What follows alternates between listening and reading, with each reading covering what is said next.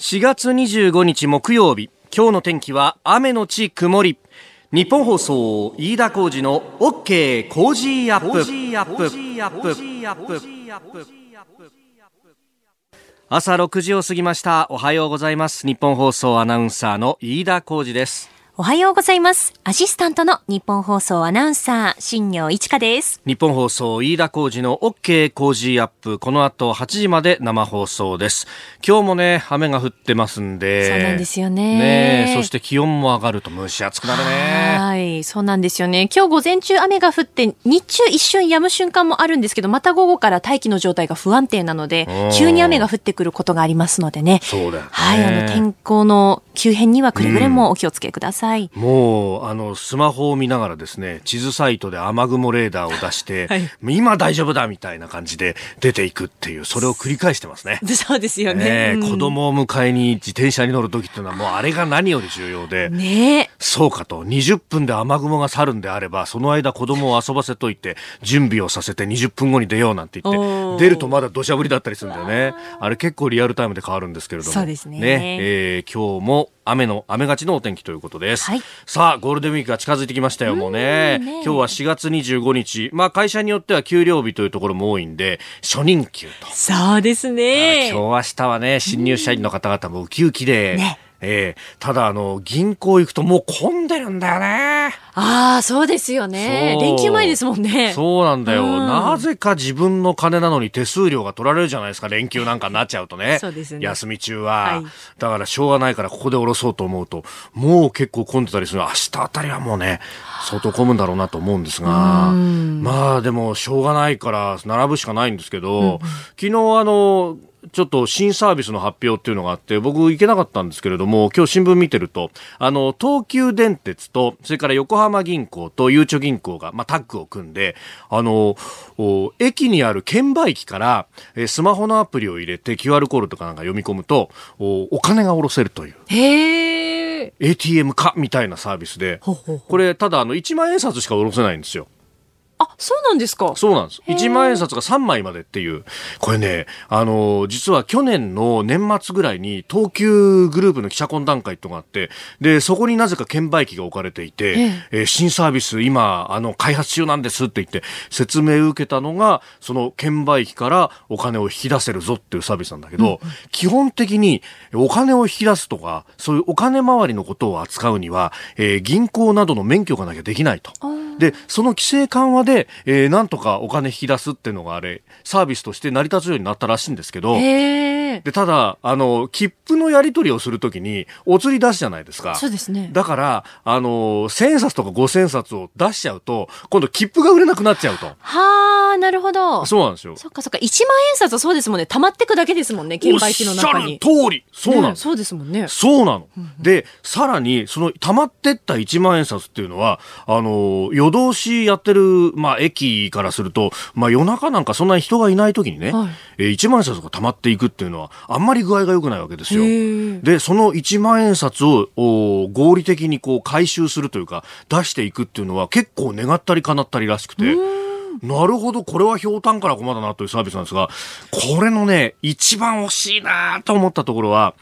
サービス開始が5月の8日から。ああ、明けなんですね。そうなの。昨日は報道発表のみでですね、はい惜しいと思ったんだけど、まあ逆によく考えられてるなと思ったのは5月の8日。連休明けは5月の7日なので、まあ1日間を置いて落ち着いたところからやろうやと。なんかこう日本人的な配慮もあるなという感じがあったんですが、非常にね、便利なこれはサービスが始まるなと。で、なんかあの、外付けでね、新しい券売機にはそういう QR コード読み込めるようなこうサービスがついてるらしいんですよ。IC チップかなんかを。で、この先これがあ普及していけば、あのー業界的にも非常に革命になりますなんてことを言ったんで、これ広まってくれるといいなというふうに、個人的には、ちょっとやべって思った時に引き出せるっていうのはね、そうですね大体駅の近くで飲んでるじゃないですか。会計の段になると、あ、やばいって思うことが多々あるじゃないですか。はいえーいいサービスだなと思いました。さあ、この後8時まで生放送です。OK 工事アップ。さあ、最新ニュースをピックアップいたします。スタジオに長官各紙が入ってきましたが、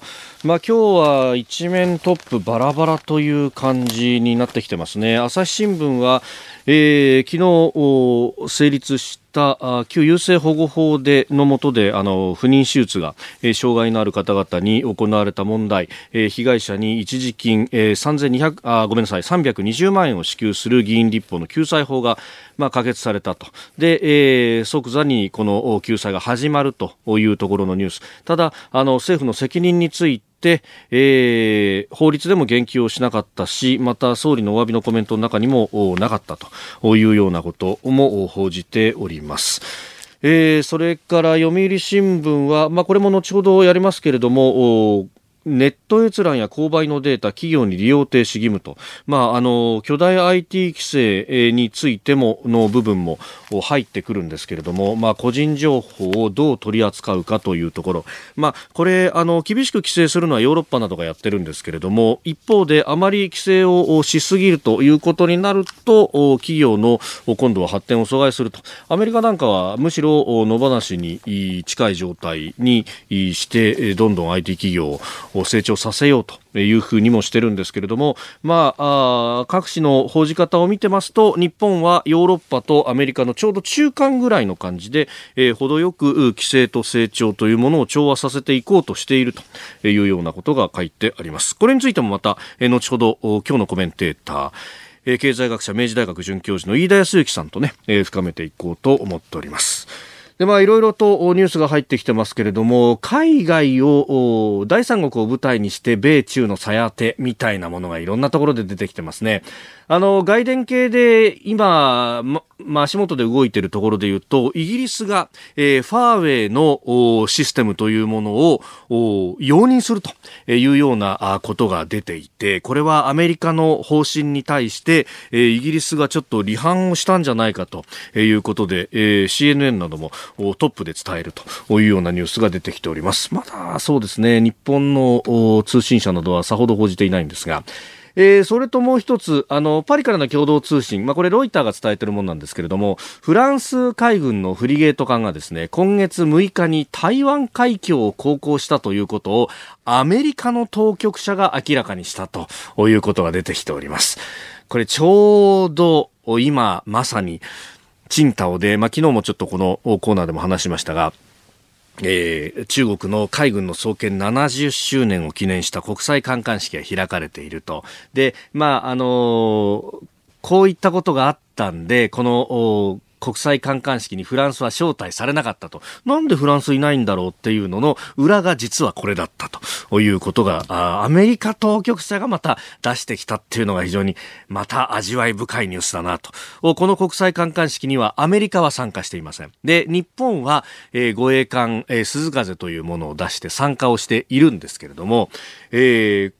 今回ですね、この台湾海峡を通過したフランスのフリゲート艦バンデミエールというものなんですが、実はですね、この台湾海峡を通過した直後に、日本の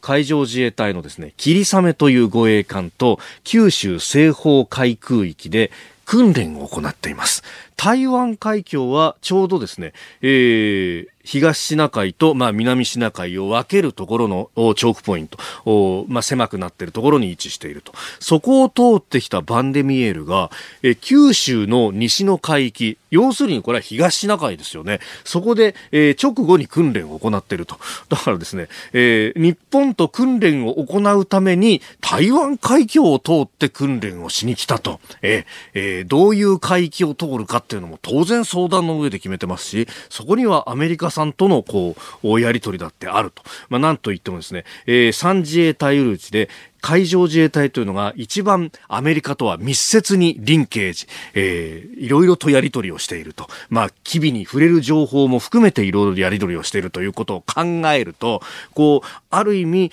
えー、太平洋、インド太平洋海域をめぐって、日、米、仏というところが、え、ある種の連携を持って動いているというのが、これでなんとなく分かってくるなという感じがあります。もっと言うとですね、フランスという国はヨーロッパの国であることはもちろんなんですけれども、太平洋海域にも、え、海外領土を持っていると。えー、天国に一番近い島と呼ばれるね、えー、ところ、えー、あそこをですね、えー、実はえニューカレドニア。あそこはあフランスの海外領土であるということもあるんで、え、この辺りの安全保障に関してもフランスは多大な関心を持っているという、実は同盟国だと。えそれもあって先日マクロン大統領との会談の中では、インド太平洋海域のこの構想について、ええー、日本の構想を一緒に進めていこうということも実は合意しておりました。まあ、あんまりそこは触れられてないんですけれども、お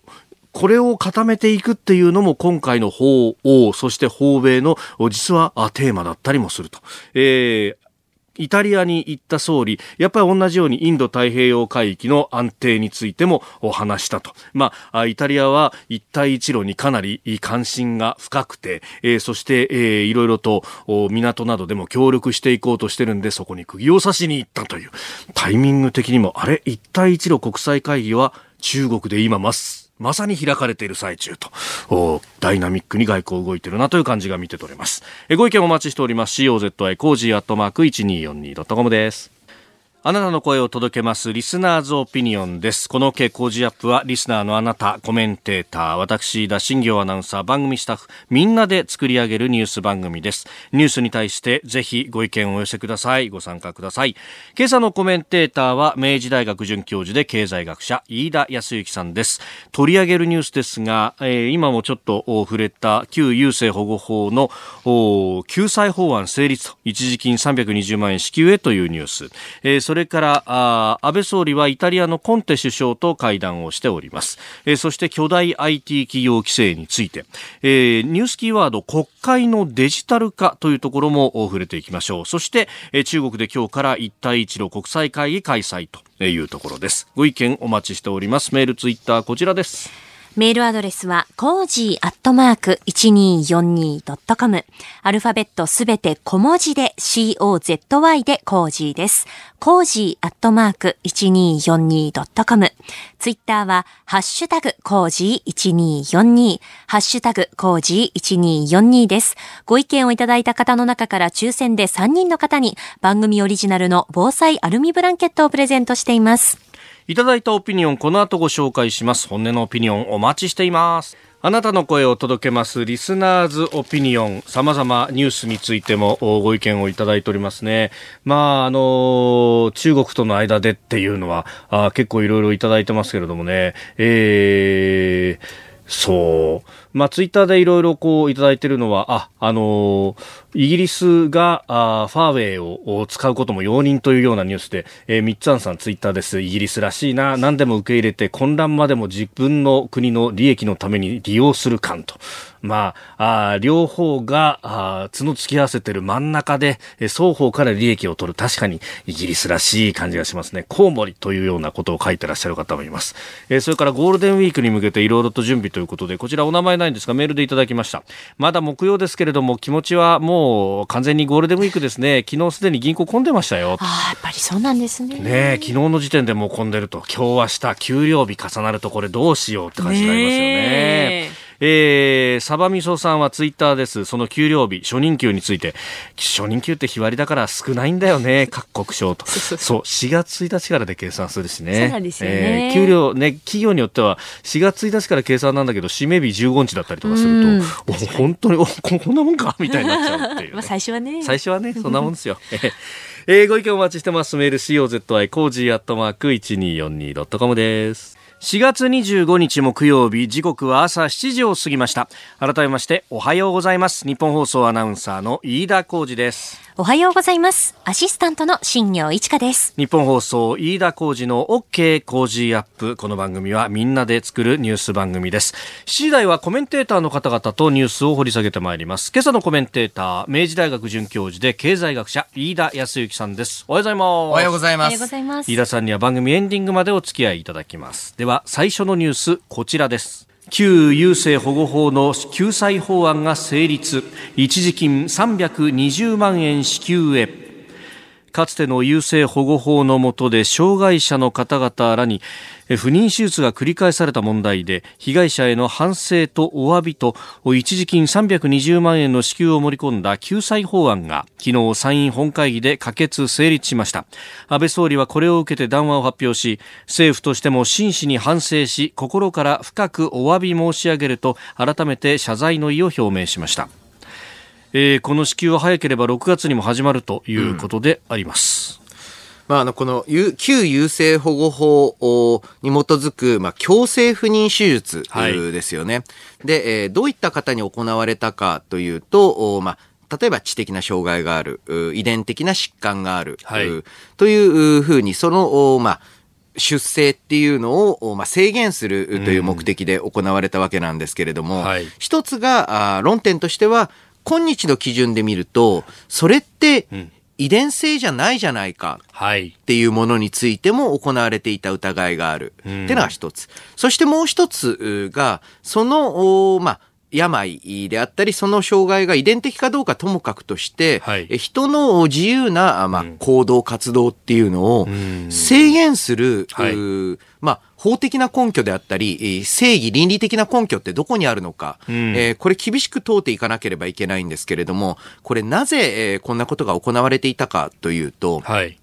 ものすごく単純化してしまうと、当時のグローバルスタンダードだったからっ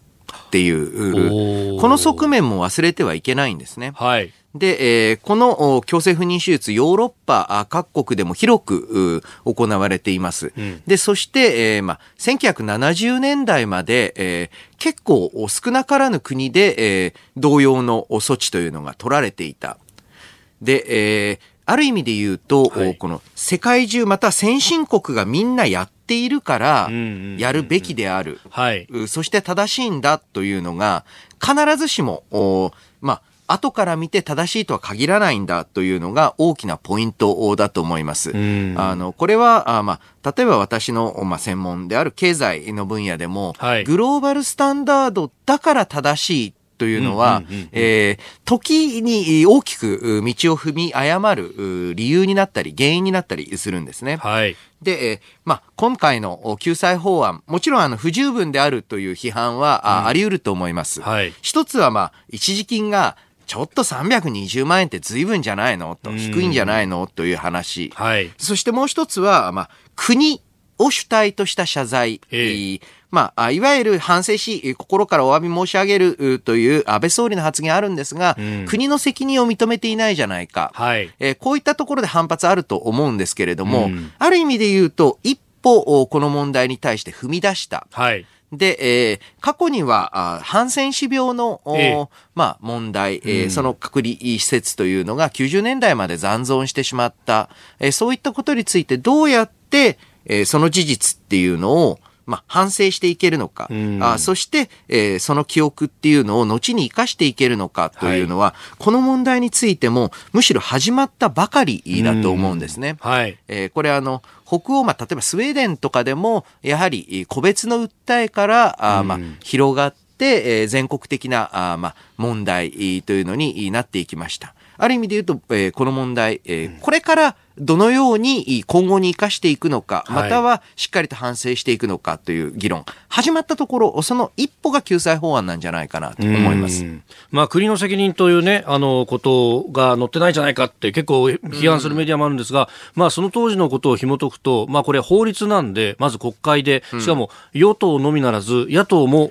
賛成していたと、旧社会党であったりそうなんです。あの、理由はやっぱり、うん。グローバルスタンダードだから。という。で、さらに、メディアだってそれをじゃあ批判的に必ずしも報じたわけじゃないってことそうなんです。だから、その辺も一体となって、本当、全体でこれ反省して前に進んでいかなきゃ本当はいけないですね。そう、全部で間違うっていうこともあるんだよっていうのをどっか心に留めておかなきゃならないですよね。えー、まずは旧優生保護法の救済法案成立ということについてでした。おはようニュースネットワーク。東京有楽町日本放送キーステーションに全国のラジオ局21局を結んでお届けいたします。時刻は7時11分を過ぎました。おはようございます。日本放送アナウンサーの飯田浩二です。今朝のコメンテーターは明治大学准教授で経済学者の飯田康之さん。取り上げるニュースはこちらです。安倍総理イタリアコンテ首相と会談インド太平洋構想で協力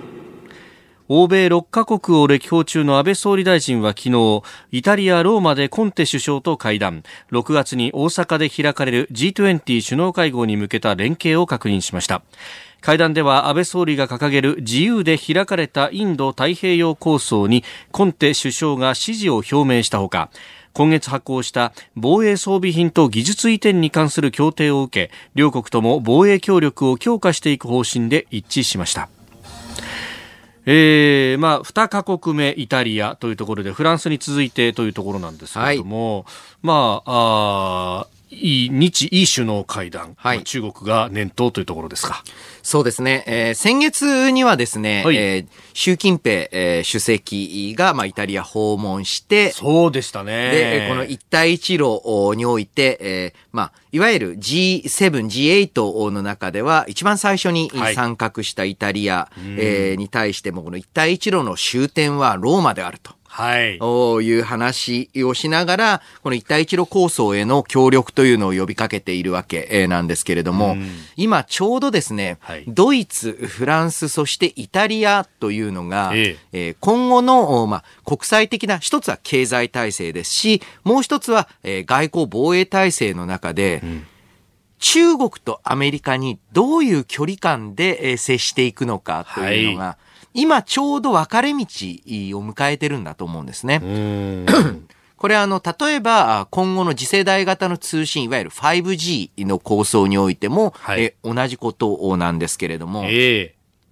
かつてであれば、ヨーロッパ、こういったまあ規格の問題について、当然あの、アメリカ側に、はい、乗っ取って行動するはずだったのが、えー、なんか、中国よりの、まあ、行動であったり制度変更っていうのも一部に見られたと。はい。じゃあこれどうするんだっていう状態で今綱引きになってると思います。で、えー、じゃあ日本はというと、はい、日本はちょっと地政学上、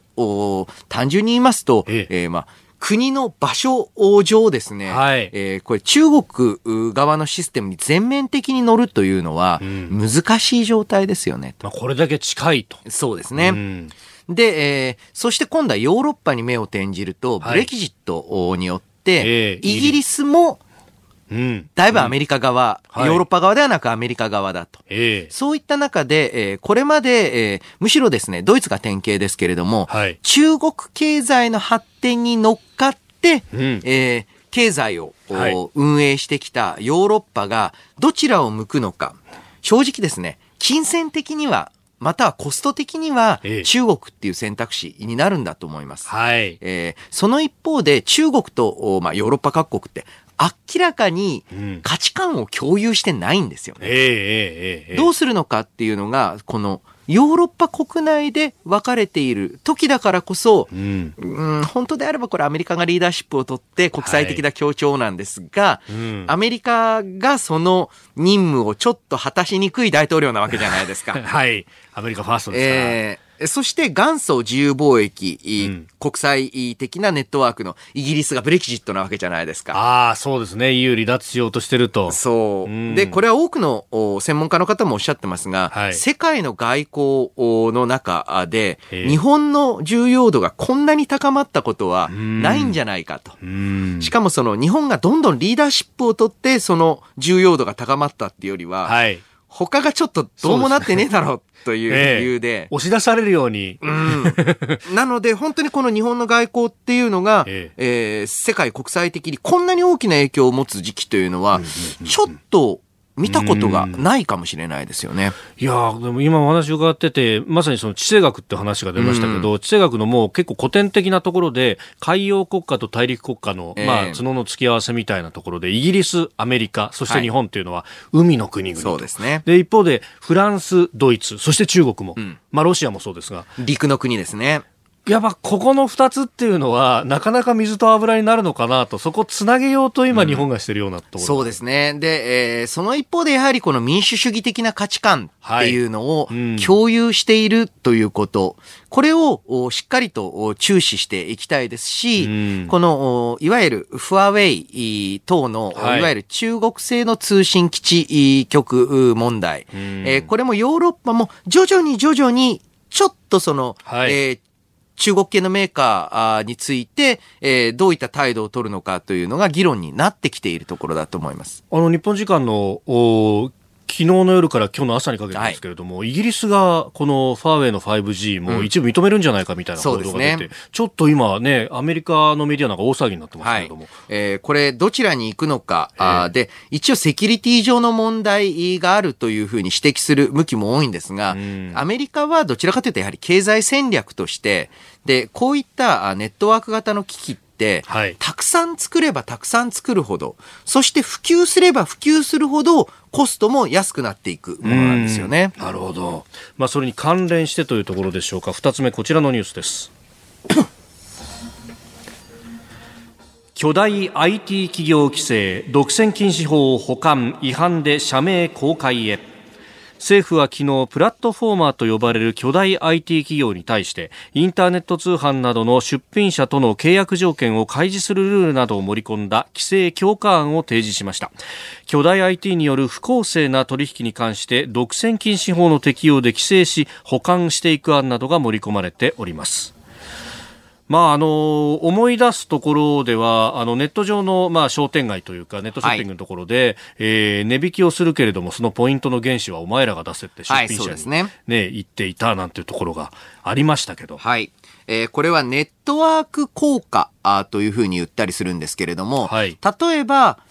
同じソフトウェアを使っている人が多ければ多いほど、そのソフトウェアの便利さが上がっていくんですよね。はい。別にそのソフト自体の品質がなんか変わったわけじゃないのに、えー、使ってる人が多いとその便利さが上がっていく。こういうのをネットワーク材って言います。ああ、確かに、昔は一太郎と、は、ね、併存、ワードは併存だったけど、今確かに、だんだん一太郎使ってる人が減ってるな、みたいな。そうですよね。あの、そういった形で、えー、実際に品質とか価格で競争していれば、はい、えー、このプラットフォーマーに関しても、いや、もっと有利な条件を提示してくれるところに移りますよって言えば済むだけなんですが、はい一部の企業がプラットフォームとして巨大化すると、そのプラットフォーム以外で販売する意味合いっていうのが全然なくなっちゃうんですね。そうすると、そのプラットフォームじゃないところを使ったとしても、お客さんが見てないわけですから、意味がない。だから、どんな不利な条件を押し付けられても、我慢するしかない。っていうことになる。あれの悔しいところは、日本じゃ一太郎の方がすごく使い勝手が良かったのに、海外からの書類がワードで来るからみんなワードに流れたみたいな。そうなんですよね。あれすごく悔しい感じがあったね、あの、これとっても面白いのは、えー、あその、いわゆる、えー、まあ、ワープロソフトってかつて呼んでいた、えー、もので言いますと、確かに一太郎は、はいなかなかあの厳しい状態になった一方で、えー、えー、そのプラットフォームと関係ないエトク、つまり、はい、変換の方のシステム。変換の方は、やはりあの、言葉を扱う現場、現場では今も使われてる方いるんですよね。そうですね。だからあの、すごくその、ワード、マイクロソフトワードに、はい、えー、ジャストシステムの A トクを乗っけるっていうね。あの、そういった使い方されてる方多いんじゃないんでしょうか。うこういったところを見てもわかる通り、はい、その、普及の割合が重要であるっていう、うまあそういった商品であったり、サービス全体について、はい、品質がいいからではなく、ええ、まあいいのかもしれないですけど、品質も。品質だけで、品質というよりは、使っている人数そのものが競争の源泉になってしまう。はい、こういったタイプの財サービスって独占になりやすいんですね。で、えー、一回独占になってしまうと、はい、それに対して比較対象の材料がないので、ほっぽらかしておくと、その独占企業が全ての、こういうのはあの、経済学では余剰って言うんですけれども、す、べ、てのまあ美味しいところを持ってってしまう。で、えー、そうしますと一般の参加者っていうのを、まあ、例えばこのまあ、インターネット上でのショッピングサイトであれば、それを、そこで商品を販売している業者っていうのが、旨味が全然ない。うん。で、そして、えー非常に厳しい交渉の立場に置かれても文句言われない。じゃあ、やはり、えーまあ、このプラットフォーマーっていうのは規制が必要ですよね。はい。で、えーじゃあこの規制どういう形にするのかあ結構難しいと思います。なぜならば、これまでであると独占っていうと、例えば電力とか、はい。えーええそういうふうに何を供給しているのか明らかでしたよね。うん。一方で、様々なあプラットフォームビジネス、う例えばまあよく GAFA って言い方しますけれども、はい Google、Amazon はまだ、可能、あ何を売ってるかわかるかもしれません。Facebook、はいな何売ってるんですか？わかんないですねで。すよ確かに。はい。うん。そういった難しさは抱えてると思いますね。うん。まあ、それを各国知恵をこう出しながら、強調してやっていかないといけないと。はい。えーこの時間、えー明治大学准教授で経済学者飯田康之さんとお送りしてまいりました。日本放送でお聞きの方、この後も飯田さんにお付き合いいただきます。おはようニュースネットワークでした。7時27分に今なりました。今朝のコメンテーター、明治大学准教授で経済学者、飯田康之さんです。引き続きよろしくお願いします。よろしくお願いします。続いては教えてニュースキーワードです国会のデジタル化衆議院内閣委員会は26日のデジタル手続き法案の審議において政府側にタブレット端末に入力された資料を見ながらの答弁を認める方針です。タブレット端末による政府答弁はこれが初めてとなります。デジタル法案は行政手続きのオンライン化を推進するもので所管委員会として国会のデジタル化を率先することとなります。国会のデジタル化を率先するって言ってタブレットを使えるかどうか それこそね携帯の持ち込みだって結構制限されてますからはい、ねそうですよね。まあ今更と、まあこれあの、まあ野党のお代表が、まあ原稿をタブレット端末で読もうとしたらですね。あーえあったあったはいおあの、前例がないって反対されたとかって本会議でねそうなんです、この。国会の最初でそんなことがありましたねいや、いいじゃないですか、別に。やタブレットでも。そうただですね、このタブレット、お一長一短あって、はい。一ついいところはですね、これ実はあの、明治大学の、はい。お学長室の会議は、あ全部資料タブレットなんですよ。あそうなんですか？はい。それ大きな理由があります。はい。タブレットだとですね、うん。字を大きくできるんです。なるほど。あそうか。ご高齢の先生方に意外と一番抵抗してた比較的高齢の先生が、なんだこれ便利じゃないかって言って、あの、まあ、要はあの、まあ、老眼ですと、ちょっと大きくしたいと。いやー本当紙の資料にすると拡大コピーしなきゃならないから膨大な枚数になるんですよね。で、あの、老眼じゃないい人間にとってこんな大きい文字を読みにくいとかってなりますんで、で、えーそういった利点があるう一方で、はい。えーですね、タブレットですと、おランダムアクセス性といいますか、例えば今、あの、このスタジオ、紙だらけですけれども、そうですねはい。あの、ペラッとめくるとか、チラッと見るとか、え。えーそういったスピードはやっぱり紙に出した方が早いっていうのは、そうなんですよね、えー探しきれないってことがあるんですよね。そうなんです。えーあの、例えばまあ、私もですね、結構いろんな書類デジタル化してるんですけれども、はい。やっぱめくらなきゃならないじゃないですか。うん。あとあの、不思議なもので、3枚ぐらいめくるとか、5枚ぐらいめくるって、紙だとはい。指が覚えてるんですよ。その、あ何枚めくるっていう感覚を。えええええそれが使えないっていうところがあるのえで、はいものによって使い分けたらいいと思うんですよね。うん例えば同じ会議でも、ブレスト、ブレインストーミングするような会議だと、いろいろもう紙をガチャガチャ入れたり出したりしなきゃいけない。はいこれは紙が向きます。うんで、えー一方で、えー理路整然と順番を追って説明するとか、はい。えー順番を追って検討事項があー連なっていくような会議、うん。こういう場合はもうタブレットの方が便利だと思いますし、うん。紙だとですね、時々まあ会議の種類によっては、本当に辞書みたいな量の紙が来るんですね。そうですね、どうすんだこれと。あ本当の、本当に。で、本当だったらそこに捨てていきたいんですけど、ええそれやるとすごい喧嘩売ってるみたいだから、しょうがないので、なんかもうこんなバカみたいに重いものを家まで持って帰って、ん。まあ捨てるんですけど、あの、わかりますね。ええいや、あの、役所の説明資料ってものすごいですよね。そう、ものすごいんですよ。で、あんなものをファイルで配ってくれた方がよっぽど楽ですし、例えばタタブレットで置いてもらって、はい、で、そのタブレット終わったら、まあ別の、回収する。あの、回収するっていう形でいいと思うんですよね。で、これに限らずですね、あの、様々な新技術が入ってきて、はい、便利なんですよ。えー、便利なんですけれども、えー、その前の技術というので、えー、蓄積されたノウハウみたいなのを捨てるのが惜しいと。で、えー、それを変えるために、まあ、エネルギーを使う人っていうのがいないと状況変わらないんですね。はい、どういうことか、ちょっと例え話で説明すると、全員が100円損してる状態だと、新技術を使わないことによって。はい。だけれども、そういったシステムを変えるのには、1万円分汗かかなきゃいけないそうすると、個々人は、たった100円の便利さのために、1万円分も汗かかされちゃたまんないって、全員が思った結果、はい、日本中全員で100円損してるみたいな状態になってしまう。こういう時こそですね、えー、誰かが残念ながらと言いますか、多少、はい、まあ、労力の面では損をかぶることになってでも、えー、まあ、汗をかいて、システムとか制度の変更っていうのをしなきゃいけない。結構会社の中で多いんじゃないんですか？不便だって感じてるけど、うん、俺が頑張るほど、不便じゃないみたいな。えええええええあれもあれもあれもみたいな、ね、あれもですよね。で、こういったものの積み重ねっていうのが、うん会社、あ組織、ひいては日本の生産性って落としてる部分、小さくないんじゃないかなと思います。え今日のキーワード、国会のデジタル化でした。時刻7時45分になるところです。お送りしております。日本放送飯田浩二の OK 工事アップ。お相手、私日本放送アナウンサー飯田浩二とアシスタントの新業一華がお送りしています。今朝のコメンテーターは明治大学准教授で経済学者の飯田康之さんです。引き続きよろしくお願いします。よろしくお願いします。お願いします。続いてはここだけニューススクープアップとなります。どうしましょう飯田さん。平成最後の叫びやっときますかそうですね。どうせなら。ダブル飯田で。では、この時間最後のニュースをスクープアップ。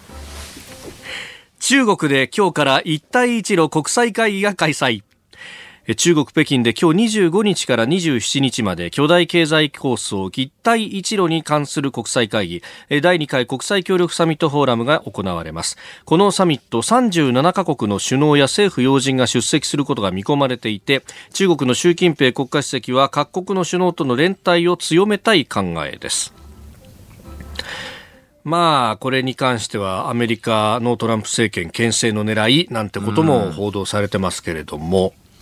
そうですね。えー、やはりこの中国がこれから国際的な、あまあ、経済の舞台ですね、はい、主に。えー、そこでまあ、リーダーシップ取っていくため、えー、には、この一帯一路構想と、うん、もう一つは AIIB。はい。まあ、あの、アジア、あまあ、開発銀インフラ投資銀行。はい。えー、この二つを両輪として、えー、何よりもですね、えー、例えば発展途上国であったり地域に資金を融資すると。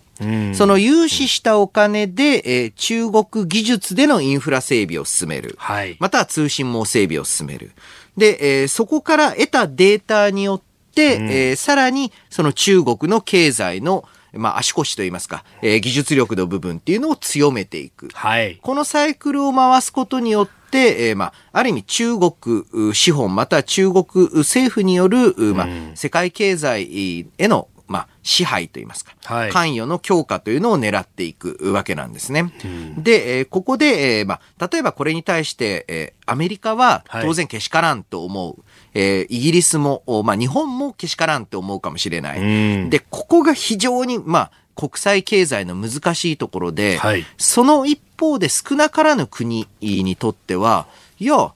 アメリカが派遣取ろうと中国が派遣取ろうと関係ないよ。えー、例えば、どうせうちが派遣国家になるわけじゃないから。はい。えー、だったらどちらのプラットフォームに乗ったら得なのか。うん、まあ、コストが安い方、資金援助たくさんくれる方、えー、独裁国家でも文句言ってこない方。はい。そこ。えー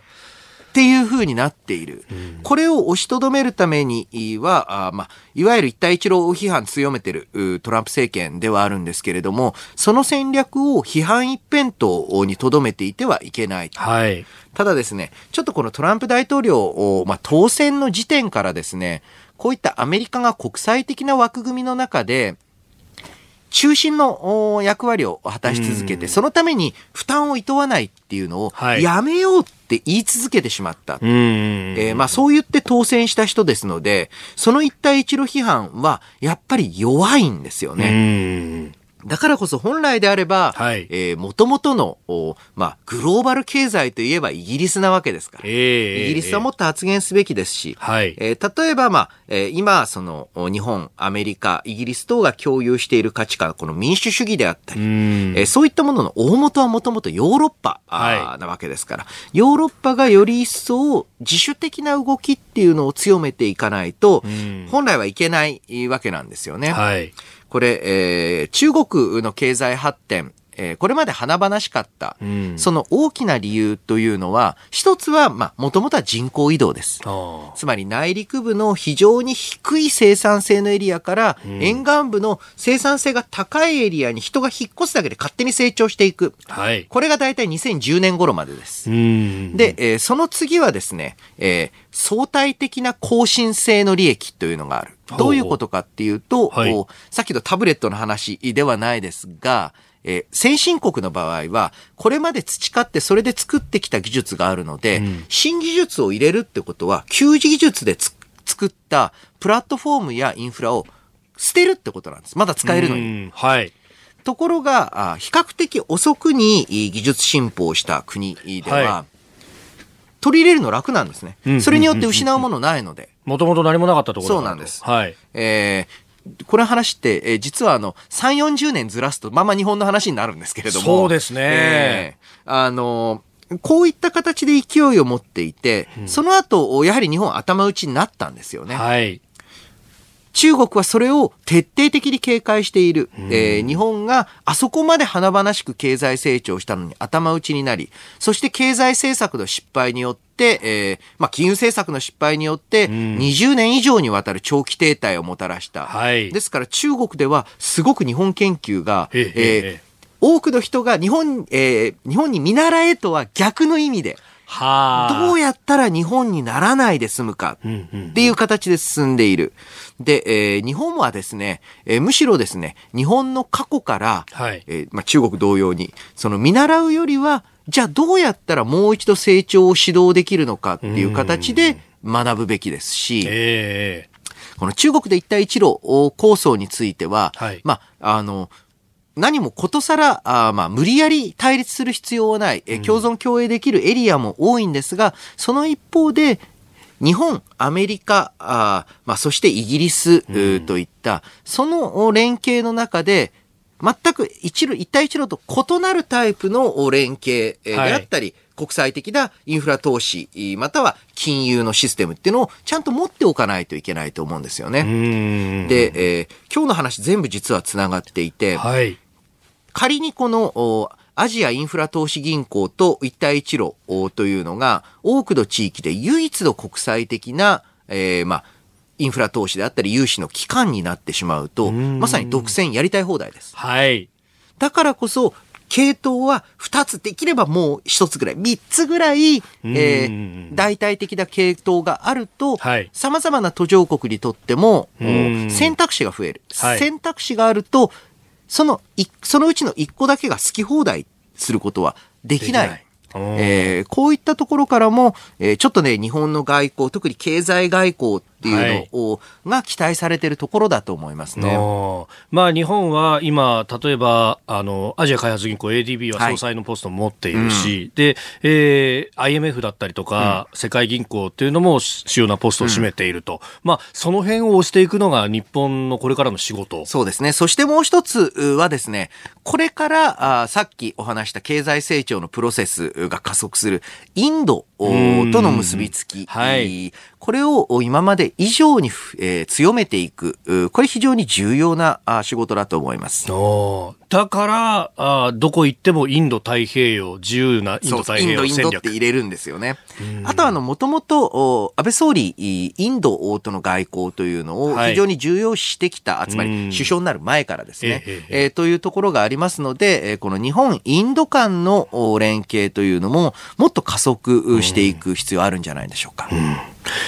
えー、一帯一路の話からあアジアあ太平洋の話まで、えー、お話をいただきました。このコーナー含めてラジコタイムフリーポッドキャスト YouTube でも配信していきます。番組ホームページをご覧ください。